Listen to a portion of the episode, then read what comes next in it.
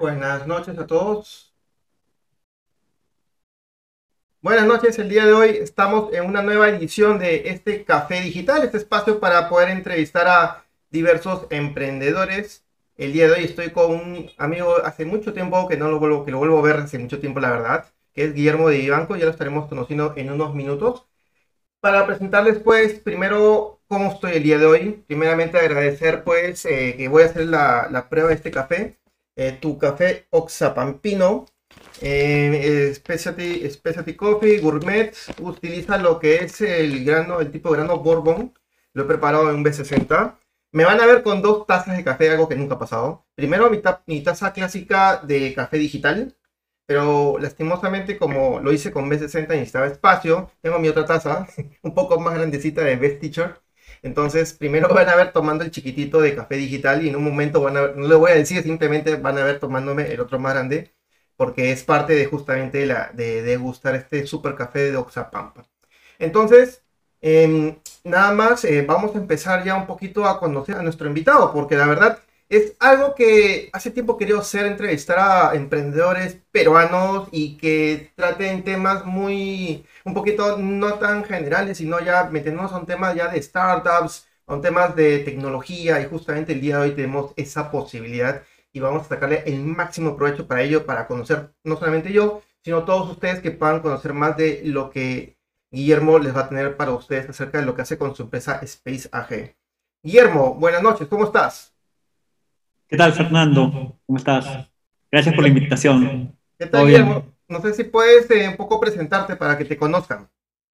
Sí, claro, a ver. eh, bueno, un poco para darles mi, mi trayectoria. eh, ahora soy cofundador y, y CEO de Space AG. Eh, empecé mi carrera estudiando eh, finanzas. de- me gradué del UPC. Trabajé primero en construcción y mm, más o menos hace 10 años me fui a estudiar a Nueva York, hice mi, mi máster, el, el MBA en la Universidad de Nueva York, en el cual me especialicé en empresariado y en estrategia, con las ganas de poder entrar en la industria de Venture Capital, que es algo que siempre me apasionó, todo lo que son negocios digitales. Y em, cuando regresé a, a- a Perú, que en realidad regresé a, bueno, Latinoamérica, primero a Argentina, trabajé un tiempo con unos amigos en un proyecto de, de restaurantes, un grupo de restaurantes, el, el restaurante más emblemático se llama Osaka, que está en varios países de Latinoamérica. Eh, levantamos capital, empezamos a abrir nuevos, nuevos negocios en, en diferentes países, lanzamos nuevas marcas. Fue mi primera experiencia como en un ambiente más emprendedor, yo venía más de un ambiente corporativo. Y después de Osaka sí es que ya me embarqué en el mundo de las startups digitales. Eh, cofundé eh, Angel Ventures Perú con Lucho Torres, que es el ex CEO de Microsoft. Eh, Angel Ventures es una empresa que nació en México, que invierte en emprendedores digitales. Y en Perú abrimos un capítulo para poder eh, financiar a, proyectos de emprendedores que tenían sus startups disruptivas eh, de tecnologías digitales, no solamente en Perú, sino en la región.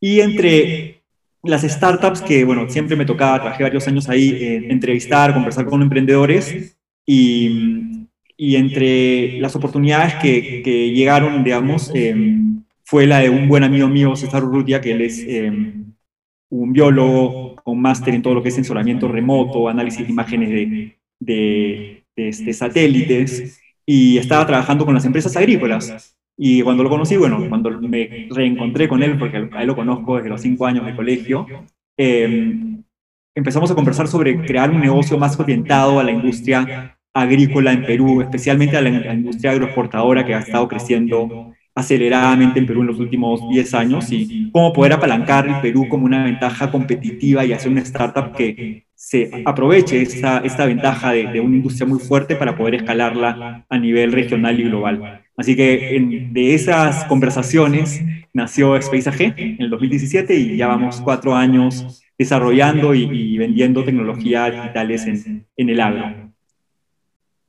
Perfecto, Guillermo. Muchas gracias por presentarnos. De hecho, nosotros nos conocimos justo cuando estabas hablando de, del tema de, de, la empresa de Angel Investor que estuviste trabajando con Lucho Torres, ¿no? Creo que ahí fue la primera vez que por lo menos nos presentaron y comenzamos a tener un poco de contacto. ¿Cómo, cómo fue, o qué es lo que más rescatas de esa experiencia? Mm, lo que más me gustó de esa experiencia, de hecho todavía sigo en la empresa, soy socio y parte del comité de inversión. Ahora la empresa levantamos un fondo, invertimos en eh, capital semilla, tickets pequeños, pero en una etapa muy temprana de los negocios, de las startups. Lo que más me gustó, o sea, lo que más me, me, atrajo eh, fue el contacto con los emprendedores. el hecho de poder conversar con ellos cada día y conocer gente muy inspiradora, muy este, ambiciosa, con, con ideas muy atractivas y, y, con, especialmente con bastante pasión con lo que, con lo que hacen, ¿no? Y cómo este, buscan oportunidades de la nada para poder escalar su negocio. Entonces, ese, ese contacto, esa retroalimentación eh, te contagia y creo que eso fue lo que finalmente me, me motivó a, a, yo también poder este, emprender en, los negocios digitales. De hecho, ya, ya respondí una pregunta que justo te, quería hacer de cómo fue que pasaste pues, de, de, ver emprendimientos para invertir a, a, ser un emprendedor, ¿no? Eso ya, menos mal ya respondiste, pero hay algo que sí me interesa para ya cerrar la parte de, de esa experiencia y entrar un poquito más a Space es ¿Cómo crees que ha evolucionado el emprendedor peruano que ustedes veían al inicio en ese tiempo versus el de ahora? Yo creo que lo, la, cualidad o el atributo que se ha desarrollado en los últimos años, que es el más importante, es el de, el de pensar y soñar en grande, el de creérsela. ¿no? Yo cuando empezábamos eh, en el 2014, 2013, ¿no? estaba Guaira, UTEC, habían pocas aceleradoras, no había ninguna red de inversionistas ángeles en, ese momento, nosotros fuimos la primera. Eh, el emprendedor peruano eh, todavía tenía muchas dudas de, que realmente podía ser un negocio global. Eh, y creo que poco a poco, a raíz de, buenas experiencias de emprendedores que fueron validando que sí podemos, fue que el emprendedor peruano se le empezó a creer y ahora creo que la mayor cualidades que piensan en grande, eh, tienen esa ambición, tienen esa confianza en sí mismos de que pueden hacer grandes cosas y de hecho lo, lo están haciendo, ¿no? Como, te comentaba más temprano, el, el hito de, de, Diego eh, Ochesen con Creana, haber levantado una serie de inversión tan grande para, para su empresa, de alguna forma valía que el emprendedor peruano está para grandes cosas. Eso es, eso es muy cierto. De hecho, si estamos hablando de 2014, bueno, de hecho yo conozco el, el, ecosistema de startups aquí en el Perú prácticamente ha, nacido año 2011, 12 con la primera promoción de Guaira, ¿no? Entonces 2014 como que era pues todavía no, o sea, es más, uno cuando ganaba ese tiempo, no sé, Startup Chile, cosas así, era como que wow, ¿no? Pero ahora eh, hay hasta empresas de startups peruanas que han ganado inclusive Y Combinator y cosas así, ¿no? Que, que los catapulta, que algo antes era casi como que imposible o algo bien difícil, pero hoy por hoy mucho más startups peruanas están no llamémosle conociendo, pero sí poniéndose las pilas de como que ya saben qué cosa, cuál es la, la, receta de, para poder lograr este tipo de concursos, ¿no? ¿Tú qué crees? Sí, o sea, de hecho, ha habido, se ha generado mucho contenido en los últimos años sobre cómo poder preparar a tu empresa para que sea más atractiva para inversionistas, para aceleradoras, para clientes. Y el, el emprendedor peruano creo que ha, sido bastante ágil y proactivo en poder este, aprender de, los mejores. ¿no? O sea, de repente, en primer momento, los mejores no estaban en, en Perú. O sea, aprendimos mucho de startups de México, de Argentina, de Brasil, que estaban creciendo bastante. Y, y luego eh, creo que gracias a bastante el aporte de, estas primeras aceleradoras, de Startup Perú, eh, de programas como que sacado Innovate, como el Retobillo, y etcétera, eh, fue que el emprendedor peruano empezó a, digamos que a, generar la atracción tanto de, mercado como especialmente de conocimiento y experiencia que necesitan para poder no solamente aplicar o, ganar a Y Combinator, sino eh, levantar capital de fondos internacionales muy, muy consolidados con, con, con, una, con un diálogo, con un guion, con un discurso mucho más global, ¿no? Creo que eso es lo más, lo más importante. O sea, no, no sentirse tanto como que el negocio va a ser un negocio solamente basado en Perú o en Lima, eh, sino es un negocio que nace ya con las miras de, de ser un negocio internacional y, y, con esa, ese componente de poder escalar a varios mercados. Entonces, sí, creo que definitivamente eh, los emprendedores peruanos están haciendo las cosas bien. Perfecto, sí, de hecho que eso es muy importante y eso yo creo que espero que las personas que nos están viendo se queden un poquito ese chip, ¿no? De hecho que todos siempre eh, eh, aprenden a que no, cuando tienes alguna idea, aplícala a Perú, pero hay muchos emprendedores que ni siquiera tienen clientes en Perú. O sea, yo conozco ahorita nomás, me ocurre unos cuantos que son peruanos, tienen sus oficinas acá en Perú, pero los clientes tienen en Japón, China, en Asia, en Europa, en Estados Unidos, que es un mercado grande, y ellos, los, los otros países ni siquiera saben que son de Perú, o sea, ni siquiera interesa, o sea, con que hagan el servicio, implementen un servicio bueno, suficiente, ¿no? Eso es muy bueno, Guillermo, y eso es, yo también lo, lo aplaudo, espero que nuevamente las personas se queden con ese chip. Pero ahora, dejemos de lado toda la parte de los angel investors que hemos visto un poco, los emprendedores peruanos, que de hecho siempre lo vamos a tocar, de hecho. Y ahora centrémonos, centrémonos en Space AG. ¿Cómo fue que nació? O sea, ya me comentaste que estabas con tu amigo y te comentó de la idea, pero pero, teniendo en cuenta en el momento en el que tú te encontrabas, con, ya con, eh, siendo parte de, la empresa de, de, nuevamente tengo que mencionar los Angel Investor y todo, eh, pero ¿cómo fue que decidiste, no? Porque en verdad yo me, pongo a ese punto y yo digo como que, oye, pero yo estoy ahorita en una etapa en la cual estoy buscando emprendedores porque ahora yo emprender, ¿no? Entonces, ¿cómo fue dentro de ti que tú te, o sea, o qué pasó al final para que tú mismo hayas decidido emprender, desde, porque desde cero, con una idea, ¿no? Como cualquier emprendedor. Sí, em,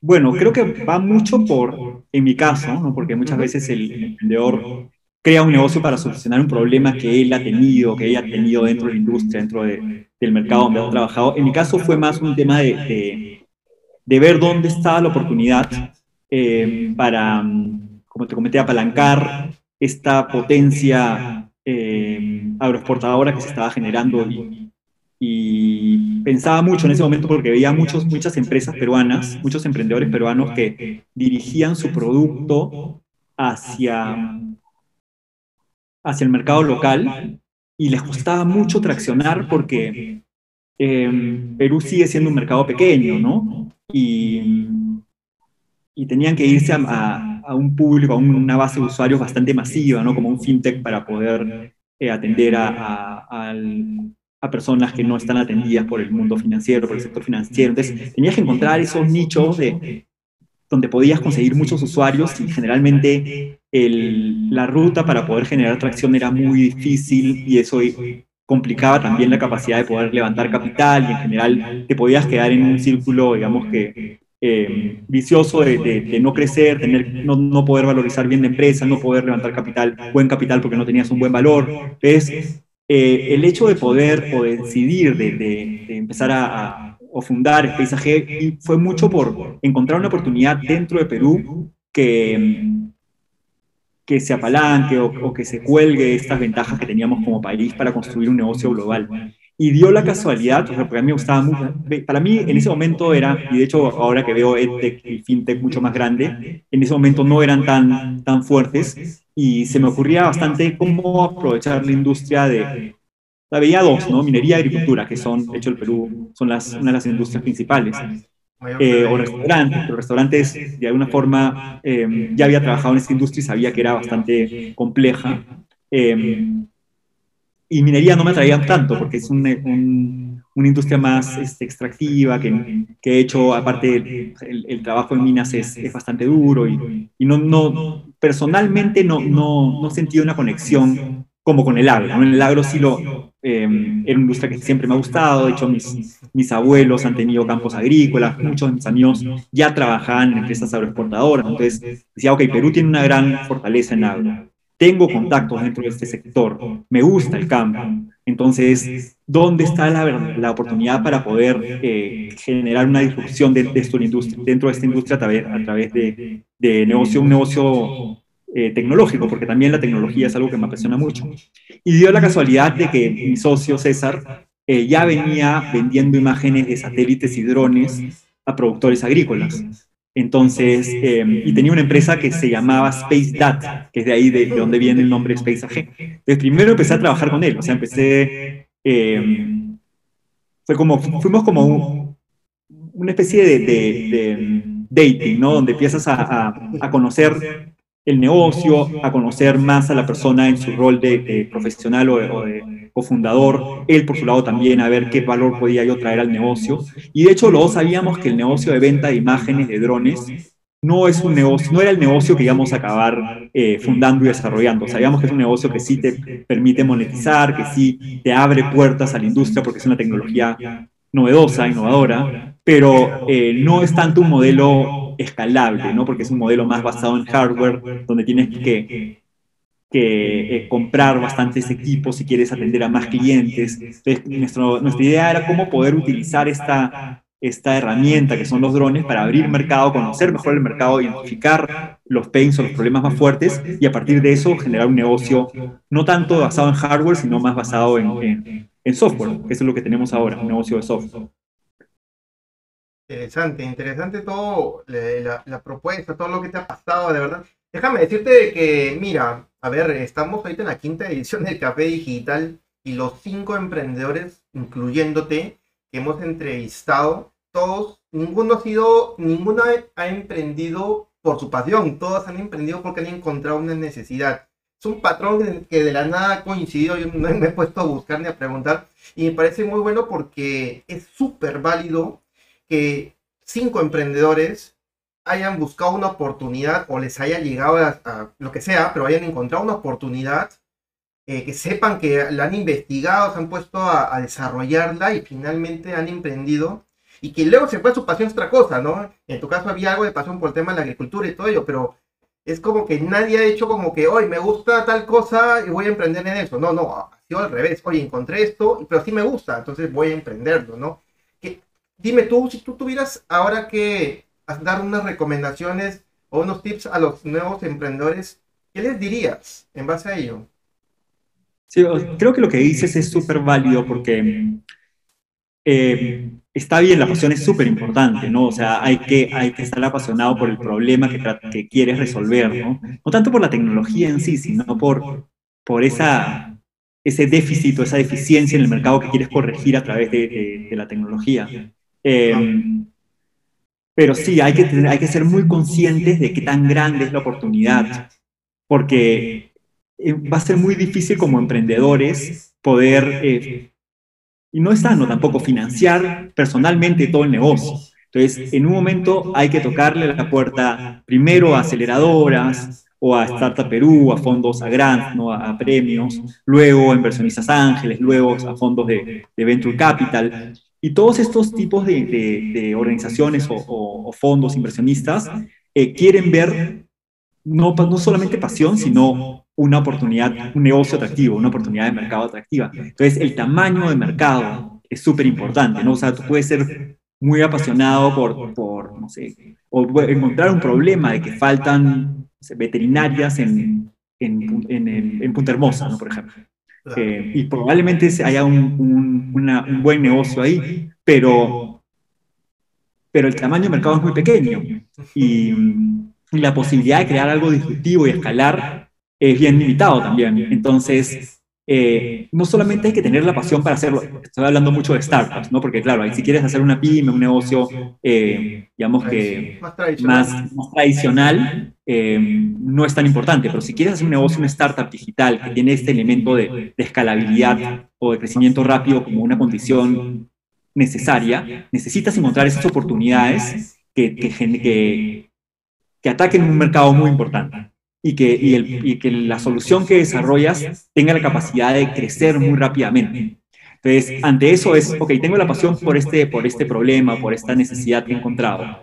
Eh, esta necesidad es urgente resolverla. O sea, no es algo que, ah, si lo hago, es algo bonito, pero no es necesario. O sea, realmente tiene que ser algo urgente. Tiene que ser grande, o sea, tiene que afectar a un montón de, de, de empresas o de personas. Eh, tiene que ser, en lo posible, global, porque tú no, como comentamos en un principio, no solamente el negocio va a ser en Perú, en Perú el negocio probablemente sea muy pequeño, el mercado es muy pequeño, entonces hay que ver cómo está este problema o esa necesidad se repite en varios mercados. Y qué tan fácil es poder escalar de un mercado a otro sin tener que estar construyendo de nuevo el producto de la empresa. Entonces todos esos factores que son eh, un análisis muy objetivo, muy riguroso, son claves además de la pasión. Y creo que eso es una recomendación importante que muchos emprendedores de repente se apuran demasiado en abrir un negocio sin realmente eh, investigar todos estos elementos de, mercado, de necesidad, hablar inclusive con los potenciales clientes y ver si es que una solución como la que están pensando les hace sentido, si están dispuestos a pagar por algo así, qué tan fácil podrían comprar o adoptar esa,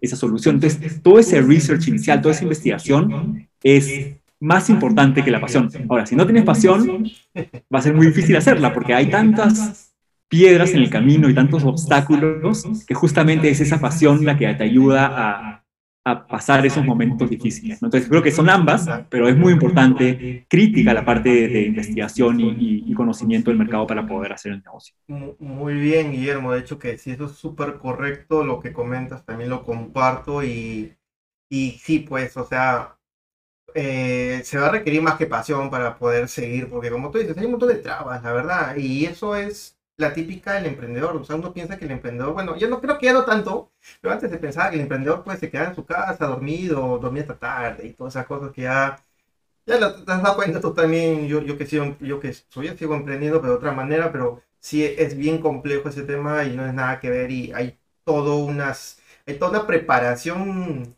psicológica que hay que tener como emprendedor porque te van a cerrar más puertas que nunca en tu vida.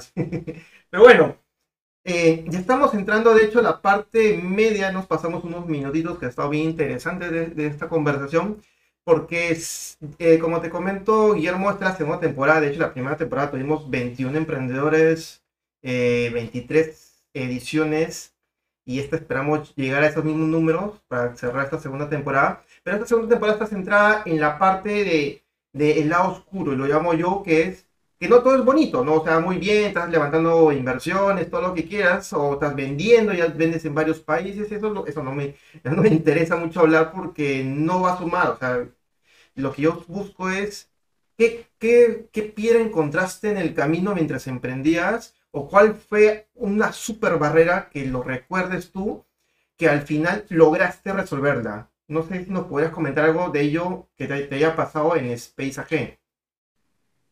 Sí, pienso en dos eh, y te las voy a decir de forma un poco más breve para poder seguir avanzando.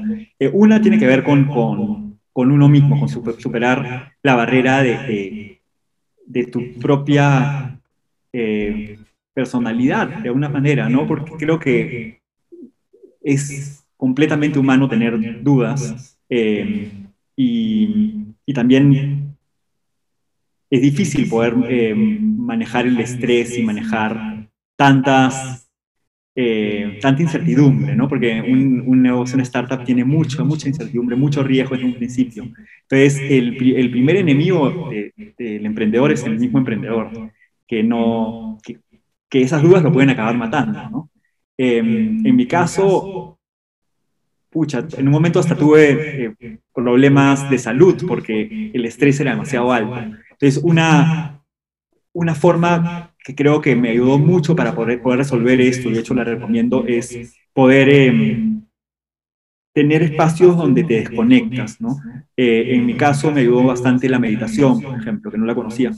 Y, bueno, yo también practico, practico, surf y ir al mar, estar en el mar, me ayuda a desconectarme, a ordenar las ideas. Entonces, creo que lo, más difícil, una de las trabas más difíciles fue cuando el negocio no estaba caminando en los primeros años, eh, mantener esa, esa motivación em, y poder superar mis, mis dudas y, y miedos.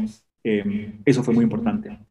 Y lo segundo creo que ya tiene que ver más con, con el mercado, ¿no? O sea, con cómo poder convencer a tus primeros clientes de que apuesten por una empresa que, que no tiene clientes, ¿no? Porque cuando naces, naces como una empresa sin clientes.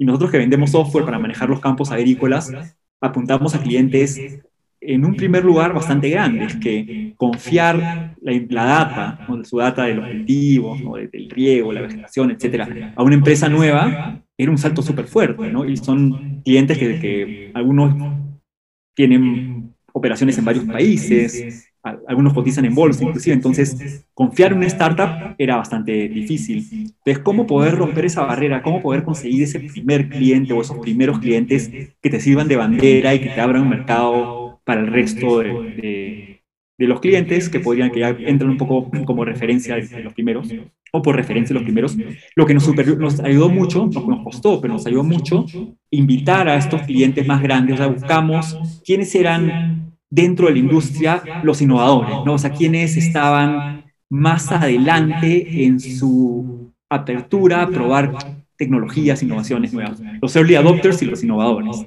Eh, y una vez que descubrimos quiénes eran, eh, los invitamos al proceso de desarrollo del producto. Desde un principio, desde el momento en que empezamos a dibujar los prototipos de lo que sería el software, ya rebotábamos con ellos. ¿qué te parece esta pantalla? ¿Te gusta? Claro, hay, hay que, había que generar primero una relación más de amistad, de confianza, para que ellos te den ese tiempo. Pero también sabían de que, estabas, ellos estaban participando en crear algo nuevo y que si, lo, si ellos participaban y nos daban feedback, iban a poder hacer que esto que estábamos creando se alinee más con lo que ellos necesitaban.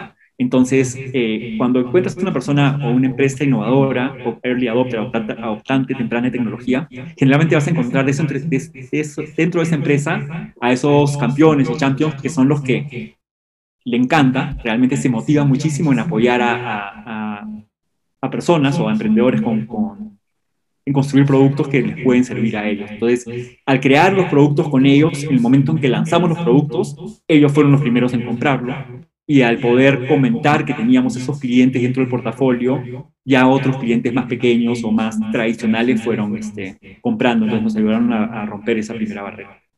Qué, bueno, eh, Guillermo, lo que has comentado. De hecho, has dado, un, pequeño concepto de la metodología ágiles de la co-creación, ¿no? Esa de que tú tienes que justamente involucrar al 100%, si no, si no se puede más, a los clientes porque ellos al final, uno, se sienten parte de de lo que es la solución que tú estás planteando es también de ellos, ¿no? No te pueden decir, oye, yo te dije esto porque ellos han estado presentes en todo el proceso. Y dos, de que al final de cuentas mantengas como lo que tú dices, una relación, eh, llamémosle comercial, pero ya no solamente de cliente-proveedor, sino de, de partner, ¿no? O sea, que es un, un poquito más allá, porque al final de cuentas es lo que ustedes han estado buscando, ser partner de estas empresas grandes, obviamente, y, y, y a la estrategia que has atacado directamente a las grandes para que las más pequeñas comiencen a, a, a estar detrás de. También esa es otra estrategia también de, de, hecho dentro del marketing y a nivel comercial. Y me parece sumamente válido, me parece sumamente válido porque muchos emprendedores pasa de que se centran en empresas pequeñas porque justamente son nuevos, ¿no? Y no apuntan a empresas grandes. Pero tú revolucionaste eso, por decirlo así, y te dedicaste a, rentabilizar el negocio. Que, ya comentaste un poquito de que al comienzo no funcionaba todo el tema, pero una vez que ya rentabilizas, como que todo se te libera, entre comillas, porque todos sabemos que los emprendedores no es la única barrera de la plata, sino hay un montón de barreras, pero ya como que ya por lo menos estás un poco más tranquilo, ¿no? El hecho de que comience ya a caminar el negocio, por lo menos ya las cuentas se pagan y cosas así, ¿no? De hecho, de hecho es, son etapas, ¿no? No sé qué, qué podrías comentar de ello. Sí, em, de todas maneras son etapas. Igual creo que la tranquilidad em, es bastante difícil en que llegue. en que llegue. Más te diría que que dices, estás más tranquilo, mm, no estoy seguro si más tranquilo. De repente estoy más, más este, tranquilo con, con la incertidumbre. ¿no? O sea, de repente he aprendido mejor a, a, a poder lidiar con los nuevos obstáculos que, que, que, salen en el camino, pero siempre, lo, siempre los hay. ¿no? Em, sí, yo creo que, em, a ver, depende del estado del negocio en los retos que, se presentan. Eh, en un primer momento pueden ser adoptar clientes, pero, pero luego ya el, el, negocio crece, hay fondos que invierten en ti y, y ya el, reto no puede ser tanto, puede pasar a ser crecer en otro país, por ejemplo, ¿no? abrir un mercado en, otro, en, otros, en otros destinos, contratar gente, que es nuestro reto más grande ahora, ¿no? Eh, ¿dónde, ¿Dónde está el talento que necesitas para llevar la empresa al siguiente nivel? Entonces, al final, si bien algunas cuentas empiezan a pagar, también el mismo mercado de digamos que ecosistema de inversión en startups te, exige mucho, te exige crecer, como comentaba, duplicar las, las, ventas por año es lo mínimo que nos, nos, exigen los inversionistas. Entonces, em,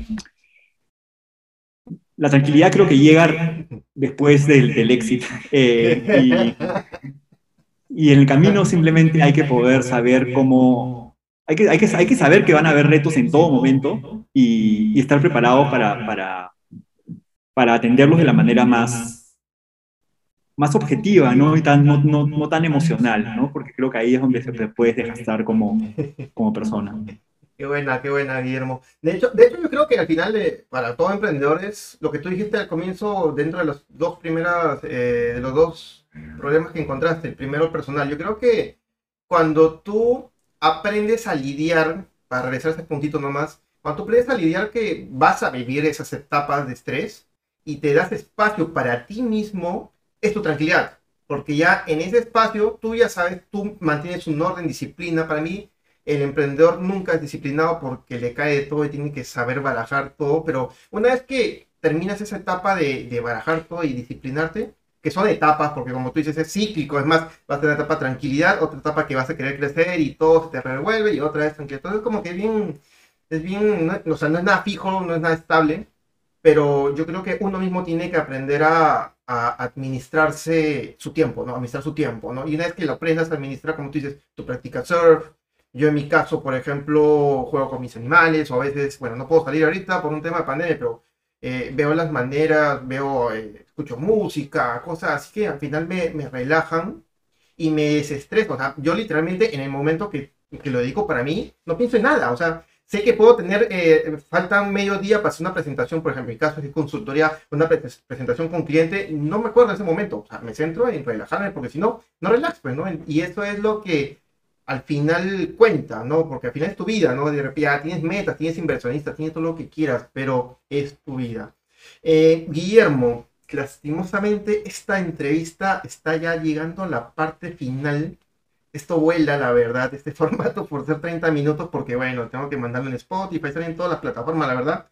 Pero ya estamos llegando a la parte final. Te agradezco muchísimo porque hayas aceptado esta invitación que ha sido un poquito complicado poder este, gestionarla porque hoy por hoy pues estamos viviendo muchas cosas y tenemos que programarnos bien y te agradezco mucho que hayas podido acceder. Eh, te voy a dar estos últimos minutos para que puedas un poquito hablar de qué es lo que se viene para Space AG o para ti en general, qué, qué, cuáles retos se vienen, qué cosas se van a venir, nuevos países, cosas así, y que te puedas despedir de las personas que te están viendo. ¿Okay? Buenísimo. Em, a ver, para Space AG, nosotros ya hemos lanzado dos productos, un producto que tiene que ver con el análisis de imágenes de drones y satélites para monitorear el riego y la vegetación. Eh, el año pasado, en plena pandemia, porque no podíamos mandar a los pilotos a, volar los drones al campo por, por justamente las restricciones para, para moverte de una región a otra, lanzamos una app móvil para poder utilizar el celular como un cuaderno de campo y recolectar toda la data que se recolectaba antes con lápiz y papel con el teléfono. Y fue bacán porque eso hizo que, el, usuario se vuelva un usuario menos sofisticado, un usuario más que camina el campo, no tanto como un usuario manager gerencial que era el que miraba en su laptop las, imágenes de drones. Entonces bajamos un escalón dentro de la, de la, empresa, dentro del organigrama de la empresa, atendiendo más al evaluador de campo, al que camina, eh, y nos dimos cuenta de que había un tercer escalón, que no, en realidad más que un tercer escalón, un tercer grupo, porque son igual de importantes, que son los trabajadores agrícolas temporales, los cosechadores. Esas personas que salieron a reclamar eh, el año pasado, a fin de año, eh, que se les, aumente el sueldo porque no tenían la capacidad de poder tener una buena calidad de vida, porque realmente trabajan pocos meses al año, que son las cosechas, y, y lo que ganan no es, no es mucho. Entonces, eh, nos dimos cuenta que a través de nuestra tecnología podíamos también mejorar la calidad de vida de estas personas, eh, dándoles herramientas para que puedan conectar de manera más fácil con las personas, con las empresas que los contratan, pero también a través de esas herramientas mismas poder darles acceso a, a otros servicios, ¿no? que pueden ser finanzas, educación, eh, salud, vivienda. Entonces, eh, lo que viene justamente es eso, ¿no? Como eh, de pasar de, managers que ven imágenes de drones a evaluadores de campo que, que utilizan su celular para poder este, inspeccionar condiciones de plagas y en los cultivos, a una base de usuarios más grande, más necesitada, que son esos cosechadores temporales y cómo poder a través de, una app digital generar estos servicios de, que mejoren su calidad de vida. Eso es algo que, que va de todas maneras. de hecho, la empresa la estamos convirtiendo en, una empresa B porque queremos generar ese impacto, queremos que el impacto social se vuelva un, un eje dentro de la compañía. Y eso, y bueno, por mi lado es seguir, eh, más que nada, poder priorizar más el, todas las oportunidades que vienen. No creo que, que el emprendedor, a medida que va creciendo, no muere por falta de oportunidades, todo lo contrario, ¿no? Muere, eh, es más, lo que lo abruma es la justamente esta cantidad de, de, opciones que tiene para crecer su negocio y cómo poder priorizar una sobre otra, ¿no? Y cómo poder seleccionar aquellas que realmente tienen sentido con, con la empresa, con su visión, ¿no? con, la atracción que tienen. Entonces, creo que por, por mi lado va mucho en poder eh, generar frameworks, mecanismos para poder organizar mejor eh, o priorizar mejor todas las oportunidades que nos llegan. Listo, Guillermo. Entonces, ya hasta la próxima oportunidad, chicos. Nos estamos viendo. Recuerden, todos los viernes va a haber café digital de aquí hasta fin de año. Esperemos que haya super, eh, suficiente café. Nos vemos y nuevamente gracias, Guillermo, por aceptar la invitación y estamos conversando en una próxima oportunidad. Listo, chicos. Nos vemos. Gracias. Chao. Gracias. Então,